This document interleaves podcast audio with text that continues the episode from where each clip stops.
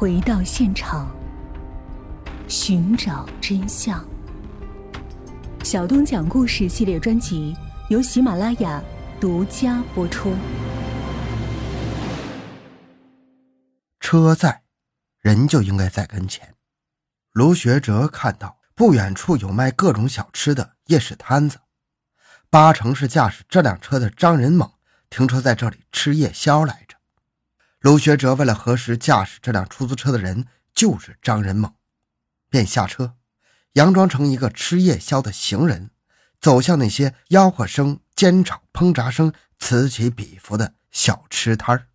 在那些埋头于碗筷、饭菜之间的人头中，寻找那个他已经熟记于心的张仁猛。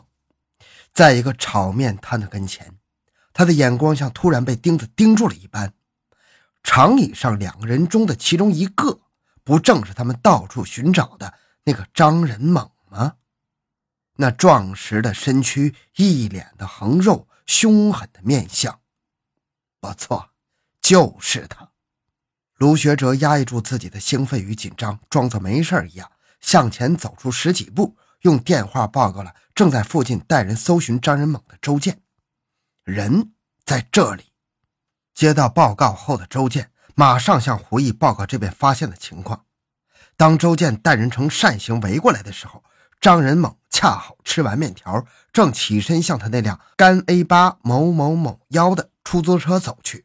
刚好走到出租车跟前的周建见状，灵机一动，高声喊道：“师傅，走吧！”走。周建打开车门，坐到了副驾驶的位置上。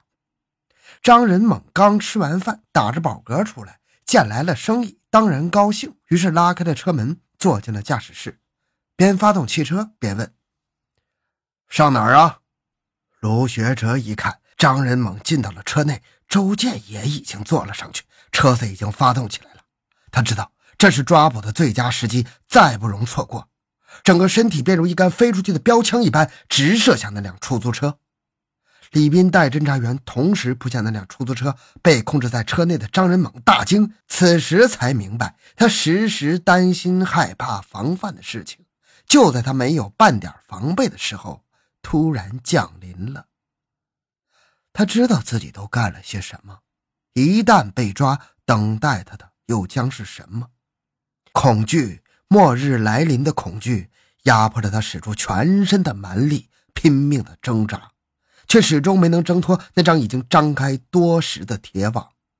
几个同样是豁出命来的刑警，拼死的将他控制在车内，并把一副早就该给他戴上的冰凉手铐铐在了他那双像杠子一般粗壮的手腕上。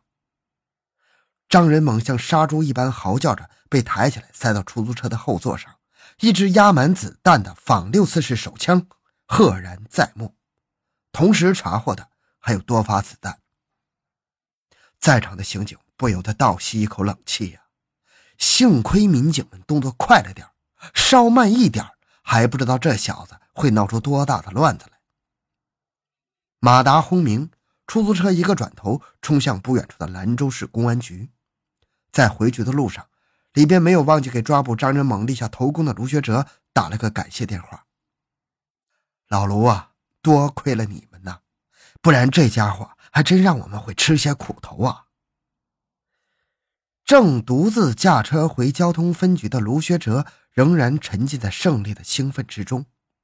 啊，哪里哪里，算咱们弟兄运气好，不然谁吃这小子的苦头，还真的说不准。老天爷保佑好人呐！以后有啥需要帮忙的，只管吭声就行。你那边有啥能让我们搭个手的，也就不要客气。这就是生死与共的战友之情啊！张仁猛几乎是被抬上市公安局刑侦支队三楼一大队队部的，还没有从恐惧中回过神来的张仁猛，浑身哆嗦着，头上流着汗，嘴里絮絮叨叨地说：“我，我的事情。”很多，我慢慢跟你们说，我慢慢跟你们说，慢慢跟你们说，都是我干的，和虎子无关。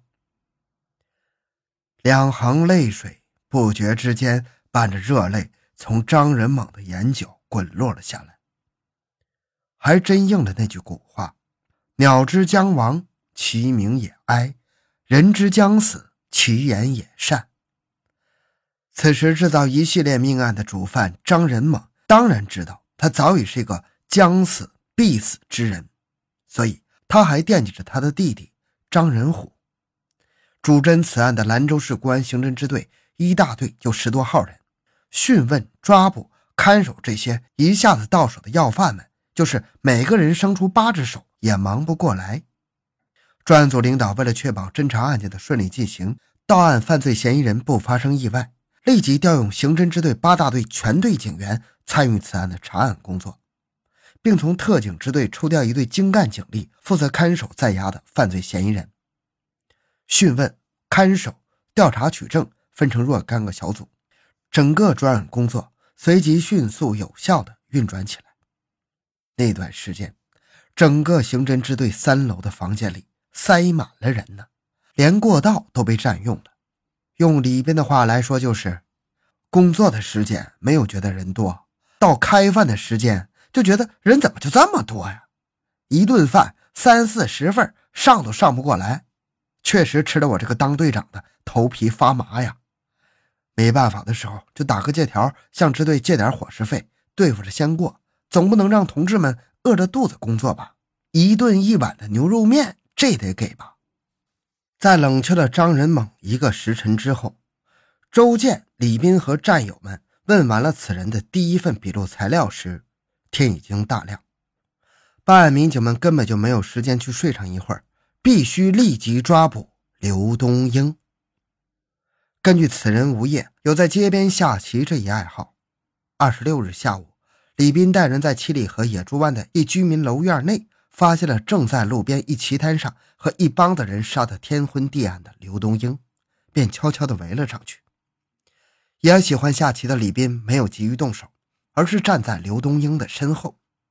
他看着棋盘上的刘东英，这方败局已定了，手里拿着那枚棋子，不知道往哪摆放的时候，便冷冷地说了声：“老刘，别在这蹲着瞎比划了，往哪儿摆，你都死定了。”没有半点防备的刘东英，冷不丁听到这句话，浑身一哆嗦，手一松，指缝中那枚棋子砰然落地，咕噜噜的滚出老远。